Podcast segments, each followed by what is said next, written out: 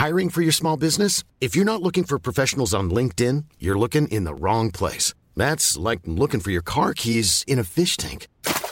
LinkedIn helps you hire professionals you can't find anywhere else, even those who aren't actively searching for a new job but might be open to the perfect role. In a given month, over 70% of LinkedIn users don't even visit other leading job sites. So start looking in the right place. With LinkedIn, you can hire professionals like a professional. Post your free job on linkedin.com slash people today. Eu sou Mário Persona e essas são as respostas que eu dei aos que me perguntaram sobre a Bíblia. Você perguntou se nós nos congregamos ou estamos congregados como na igreja primitiva, a igreja do, do primeiro século. Bom, isso depende de que aspecto você fala. As reuniões da assembleia ou igreja numa localidade, elas seguem a mesma ordem ou atividades das reuniões dos primeiros cristãos em Atos, que perseveravam na doutrina dos apóstolos e na comunhão, no partir do pão e nas orações. Você encontra isso em Atos 2. Eu entendo, portanto, que existem três tipos básicos de reuniões que podem ou não acontecer no mesmo dia: doutrina, doutrina e comunhão dos apóstolos, que é o ministério da palavra, partir do pão, que é a ceia do Senhor, aos domingos, ao primeiro dia da semana, e orações. Era assim que os primeiros cristãos faziam. Mas é sempre bom lembrar que nós já não estamos nos dias de Atos, portanto, não espere grandes coisas como o chão tremer quando nós nos reunirmos para orar. E nem acredite ser hoje possível dividir suas posses com os irmãos, como faziam os primeiros cristãos, porque hoje você precisaria dividi-las com todos os irmãos da igreja que está na sua cidade, ou seja, todos os cristãos na sua cidade. E a igreja que está em sua cidade é, biblicamente falando, composta por todos os crentes que vivem aí. Quando você lê os livros de Esdras e Neemias, você percebe que as coisas são muito pequenas em relação ao que tinham sido no passado. Até mesmo o templo reconstruído era uma triste maquete se comparado ao original. Por isso, enquanto os jovens se alegravam, os velhos choravam, porque eles tinham conhecido o templo anterior. Uh, não espere, portanto, grandes coisas neste tempo hoje de igual ruína no testemunho cristão. Às vezes você percebe nas reuniões longos períodos de silêncio dos irmãos, mas eu creio que existe no silêncio uma expressão de dependência, de esperar que o Senhor indique quem deve falar e o que falar, ou quem deve orar, ou quem deve sugerir um hino. Mas não espere alguém afirmar que escutou Deus trovejando do céu, ou o Espírito Santo sussurrando no seu ouvido para poder escolher o hino, que hino uh, sugeriu, que passagem da Bíblia ler. Não.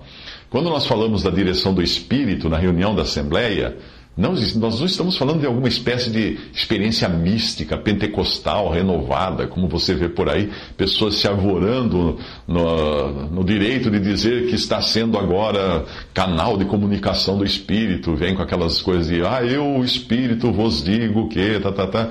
Não, nada disso, por favor, nada disso. Uh, quando nós buscamos na palavra de Deus, nós encontramos que os discípulos do Senhor também cantavam hinos os próprios salmos eram hinos e na época deviam, eles também deviam ler o Antigo Testamento ou falar passagens de memória nas suas reuniões, além de lerem as cartas dos apóstolos, como nós vemos o próprio Paulo estimulando tal prática em Colossenses 4:16. Havia também profetas no início da igreja, porque eles ainda não tinham o Novo Testamento. Portanto, esses profetas, sim, falavam da parte de Deus. Hoje nós não temos esse tipo de revelação espontânea por isso nós dependemos da palavra escrita de Deus, porque nós a temos completa, agora a revelação está completa. E mesmo quando nós lemos ou comentamos algo, é bom que isso seja feito em reverência. Se a minha forma de expressar reverência for esperar alguns minutos antes de abrir a boca, então eu não creio que seja algo ruim. Embora muitas pessoas que venham às reuniões pela primeira vez fiquem até intrigadas com aquele silêncio que acontece entre um irmão falar e o outro falar porque não existe um líder, não existe um pastor dirigindo, não existe um homem à frente, mas nós estamos ali em dependência do Espírito Santo. O fato de se usar um inário específico é uma decisão da Assembleia Local. Nos países de língua inglesa, os irmãos usam um inário chamado Hymns for the Little Flock, ou hinos para o pequeno rebanho. Nos de língua espanhola, usam um inário chamado, chamado Mensajes del Amor de Dios, que é o Mensagens do Amor de Deus. Em outros países, outros inários ou compilações próprias de hinos selecionados como apropriados. Não existe uma sede central, um ministério central, uma casa publicadora oficial que que publique o inário que todos devam utilizar. Se os irmãos de uma assembleia local, ah, de uma assembleia de uma localidade, decidirem cantar outros hinos, é uma decisão deles, embora isso possa dificultar para visitantes de outras assembleias. Por isso que se procura manter o mesmo inário no mesmo, no mesmo idioma em cada, cada país que se fala um idioma. No que diz respeito ao ministério da palavra, mais uma vez lembre-se de que nós estamos em tempos de ruína. Não se pode achar que hoje nós temos aquele. Estamos com tantas luzes no, no cenáculo como havia nos tempos da, de, de, Atos, dos, dos apóstolos. Existem muitos dons em cada cidade onde há cristãos. Hoje, claro, os dons continuam por aí. Mas o problema é que eles estão espalhados nas diferentes denominações. Por isso, em qualquer assembleia reunida somente ao nome do Senhor, você encontrará uma carência, sim. Porque Deus não distribui os dons de acordo com cada grupo de cristãos. Mas Deus distribui a todos os cristãos sem distinção. Às vezes nós somos obrigados a fazer o trabalho de um dom que nem é o nosso, por causa dessa deficiência como parece ter sido o caso quando Paulo diz a Timóteo para fazer o trabalho de um evangelista. Talvez Timóteo não tivesse o dom de evangelista, mas ele iria fazer o trabalho de evangelista. Mesmo assim, é prudente ter a direção do Espírito Santo em tudo. Na última carta de Paulo, que é a que ele escreve a Timóteo, e é também aquela na qual ele diz que todos o abandonaram, e obviamente ele está falando da grande casa nessa carta, onde há vasos de honra e de desonra. Nessa carta, ele diz a Timóteo, no capítulo 2, versículos, eh, no capítulo 4 de 2 Timóteo, versículo 5: Mas tu se sóbrio em tudo, sofre as aflições, faze a obra de um evangelista, cumpre o teu ministério. Provavelmente Timóteo não tivesse o dom de evangelista, daí Paulo precisar de moestá-lo a fazer a obra de um evangelista. Veja que o reconhecimento dessa fraqueza na cristandade como um todo é também algo característico daqueles que estão congregados ao nome do Senhor. Uh, o contrário seria acreditar que nós estamos falando de um grupo que é suficiente em si mesmo, com todos os dons necessários, com muito poder, muita capacidade. Não, não. Acaso não é esse o espírito das denominações com seus próprios pastores, evangelistas e mestres? Todavia, o Senhor distribuiu esses dons à igreja como um todo e não a uma organização ou reunião local. Por mais que nos alegremos de poder estar congregados somente ao nome do Senhor, dando testemunho de um só corpo na prática, mesmo assim nós devemos nos humilhar, sabendo que estamos na mesma condição de Laodiceia, da carta de Apocalipse 3. Consideramos-nos ricos e abastados e sem necessidade de coisa alguma, mas estamos fracos, nus, e o Senhor está a ponto de nos, nos vomitar da sua boca. Isso a cristandade como um todo, na qual nós estamos todos incluídos. Outra coisa que eu quero lembrar é que o evangelismo é um dom ou atividade individual. Se tem evangelismo, uh, mas é uma atividade individual. Você não encontra o evangelismo entre as reuniões que eu mencionei da Assembleia, que são a comunhão e doutrina dos apóstolos, a ceia do Senhor e orações. Do mesmo modo como a igreja não ensina doutrina, porque são os dons que individualmente fazem isso quando a Assembleia está reunida, a igreja não prega o evangelho. Esse é um erro comum na cristandade uh, que os protestantes adotaram dos católicos, que até hoje falam coisas do tipo: a Santa Igreja ensina tal e tal coisa. A igreja não ensina. A igreja dá testemunho a homens e anjos por ser o corpo de Cristo, mas ensinar e evangelizar são atividades dos diferentes dons. Por isso, quando a igreja ou a assembleia está reunida, ela está reunida para o Senhor, não para o mundo ou para os incrédulos.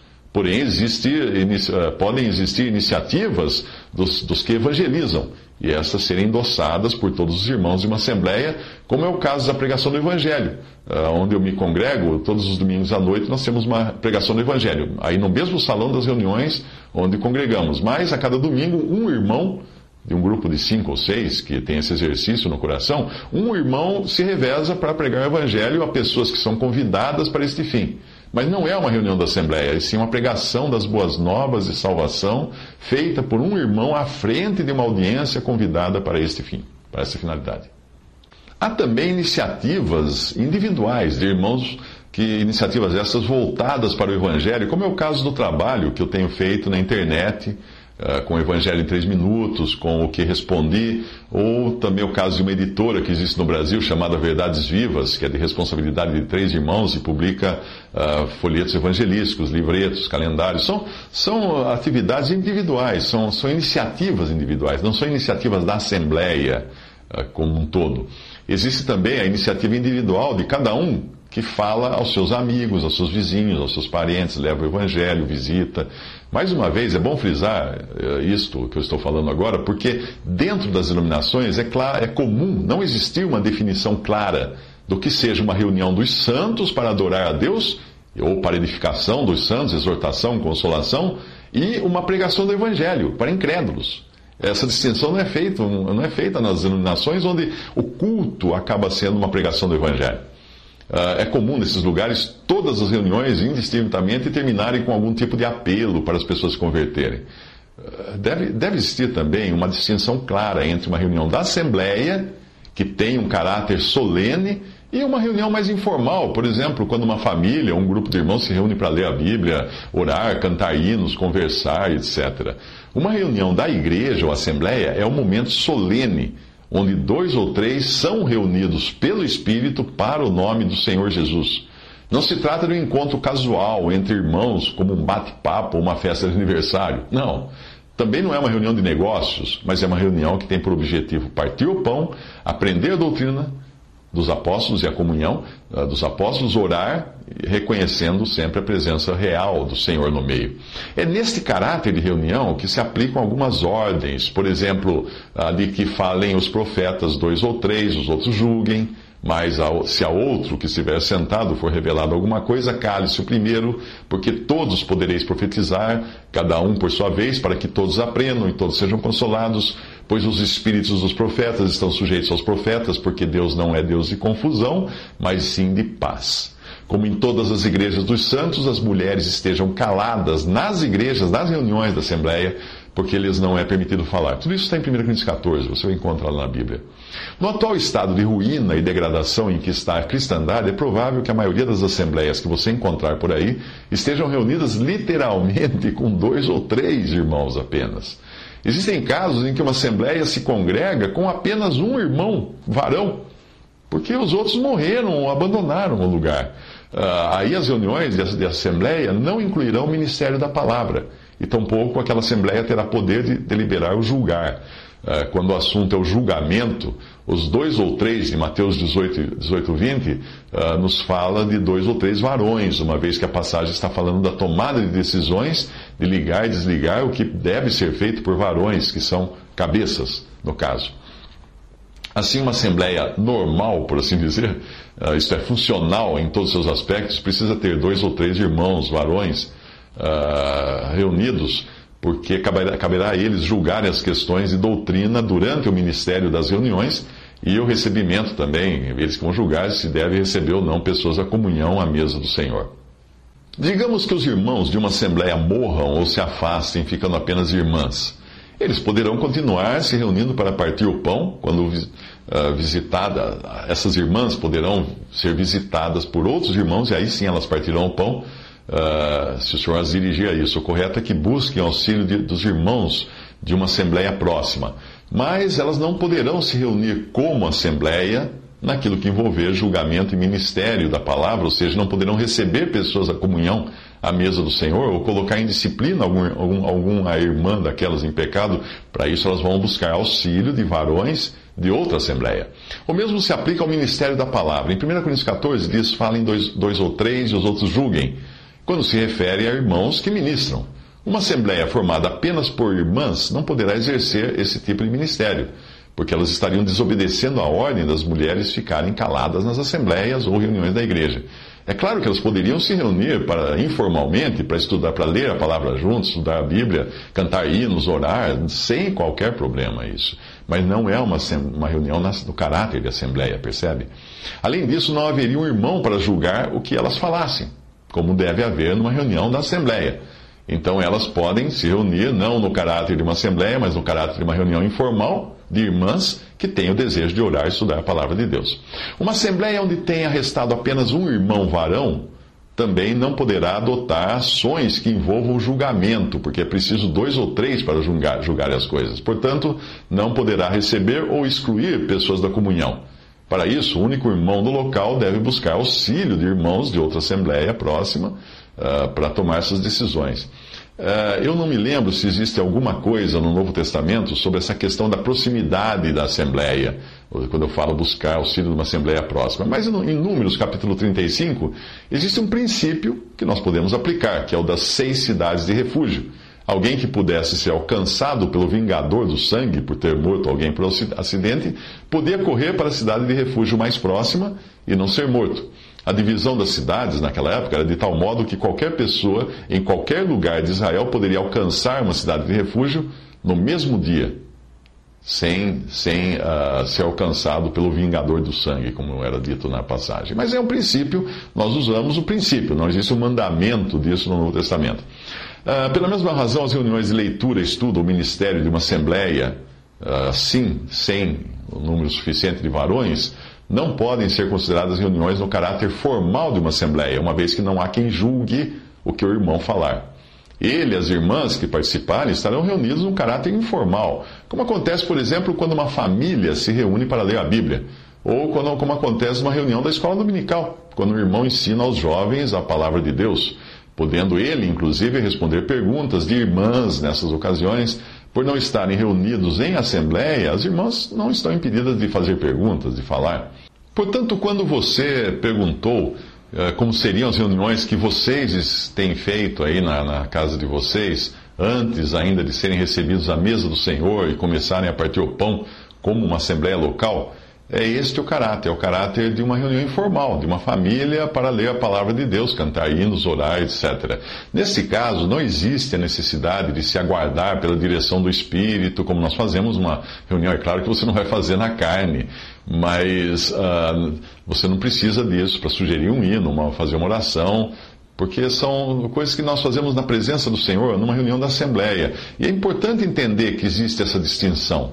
Numa reunião assim, dessa na sua casa, não há nenhum problema se os irmãos desejarem fazer leitura de livros, leitura de comentários de outros irmãos, ou até mesmo acessar a internet para pesquisar alguma coisa, algum assunto, coisas que não caberiam quando a Assembleia estivesse reunida ao nome do Senhor, tendo apenas a palavra de Deus e a direção do Espírito como recursos. Ah, eu vejo que às vezes nós erramos quando queremos dar a uma reunião informal entre irmãos um caráter de solenidade que a torne parecida com uma reunião da Assembleia. E isso causa confusão na cabeça de alguns. É claro que deve existir sempre reverência quando nós estamos juntos para ler a palavra de Deus, para cantar hinos, para orar, mas é, é preciso entender o caráter distinto das reuniões. Uh, existe sempre o perigo de se adotar um ritual. E é bom que qualquer reunião de cristãos em torno da palavra seja, portanto, com reverência mas não tente imitar uma reunião da Assembleia, porque essa tem um caráter diferente, um caráter solene. O Senhor se coloca no nosso meio quando estamos congregados ao nome do Senhor. Se alguém pensar na passagem de, de Mateus 18, uh, todo, toda a questão ali para chegar nesse ensino começou com um irmão que ofendeu o outro e é, e é então exortado pelo Senhor para que eles vão e só eles se resolvam o problema deles. Mas daí, quando esse outro, que o ofensor, não, não quer resolver a coisa, aí o irmão ofendido pode levar dois, um ou mais irmãos, né, um ou dois irmãos, para juntos com esse irmão uh, que ofendeu, tratarem da questão. Mas daí, se ainda assim ele não quiser ouvir, aí então deve ser levado o caso para a igreja ou assembleia. Agora perceba que antes de ser levado o caso para a igreja ou assembleia, eles trataram o caso entre dois e três com aquele irmão que foi levado junto para ajudar, auxiliar. Portanto, o simples fato de dois ou três estarem juntos tratando das coisas de Deus não significa que seja uma assembleia. A assembleia tem um caráter próprio.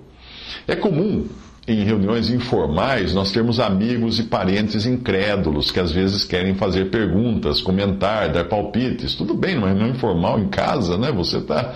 Uh, embora isso seja perfeitamente normal numa reunião informal, não deve acontecer quando a, a Assembleia está reunida como Assembleia.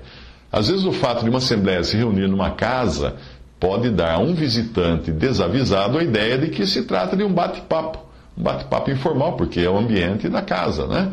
onde a reunião é realizada. Em casos assim, é importante avisar de antemão e com muito amor e cuidado as pessoas que não estão em comunhão à mesa do Senhor, para que deixem qualquer comentário ou pergunta para depois que terminar a reunião.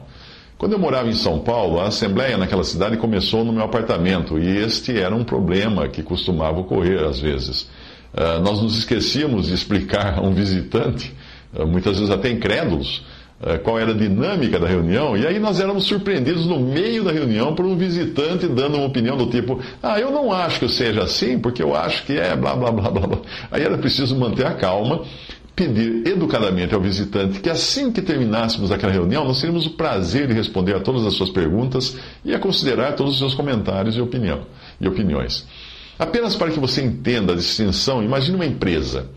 Quando os funcionários se encontram nos corredores ou mesmo nas suas salas para discutir assuntos da empresa ou conversar informalmente, isso não tem o mesmo peso de uma reunião anual da assembleia da empresa quando o presidente da empresa toma o seu lugar à mesa, uma secretária lavra uma ata, são apresentados os resultados e os planos para a empresa e, e etc. Neste caso, existe uma abertura solene, é o presidente quem decide a quem será dada a palavra. Ninguém se sente na liberdade de dizer eu acho isso, eu acho aquilo, ou de discutir assuntos externos, e a reunião se encerra também de modo solene. Até o tratamento entre os participantes muda durante a reunião, voltando para o informal, tratamento informal, assim que o presidente dá para encerrar a reunião. Você já deve ter visto reuniões assim em empresas, então você vai conseguir entender que existe um caráter muito solene, muito diferente quando a igreja, os irmãos se reúnem em igreja ou em assembleia somente ao nome do Senhor Jesus.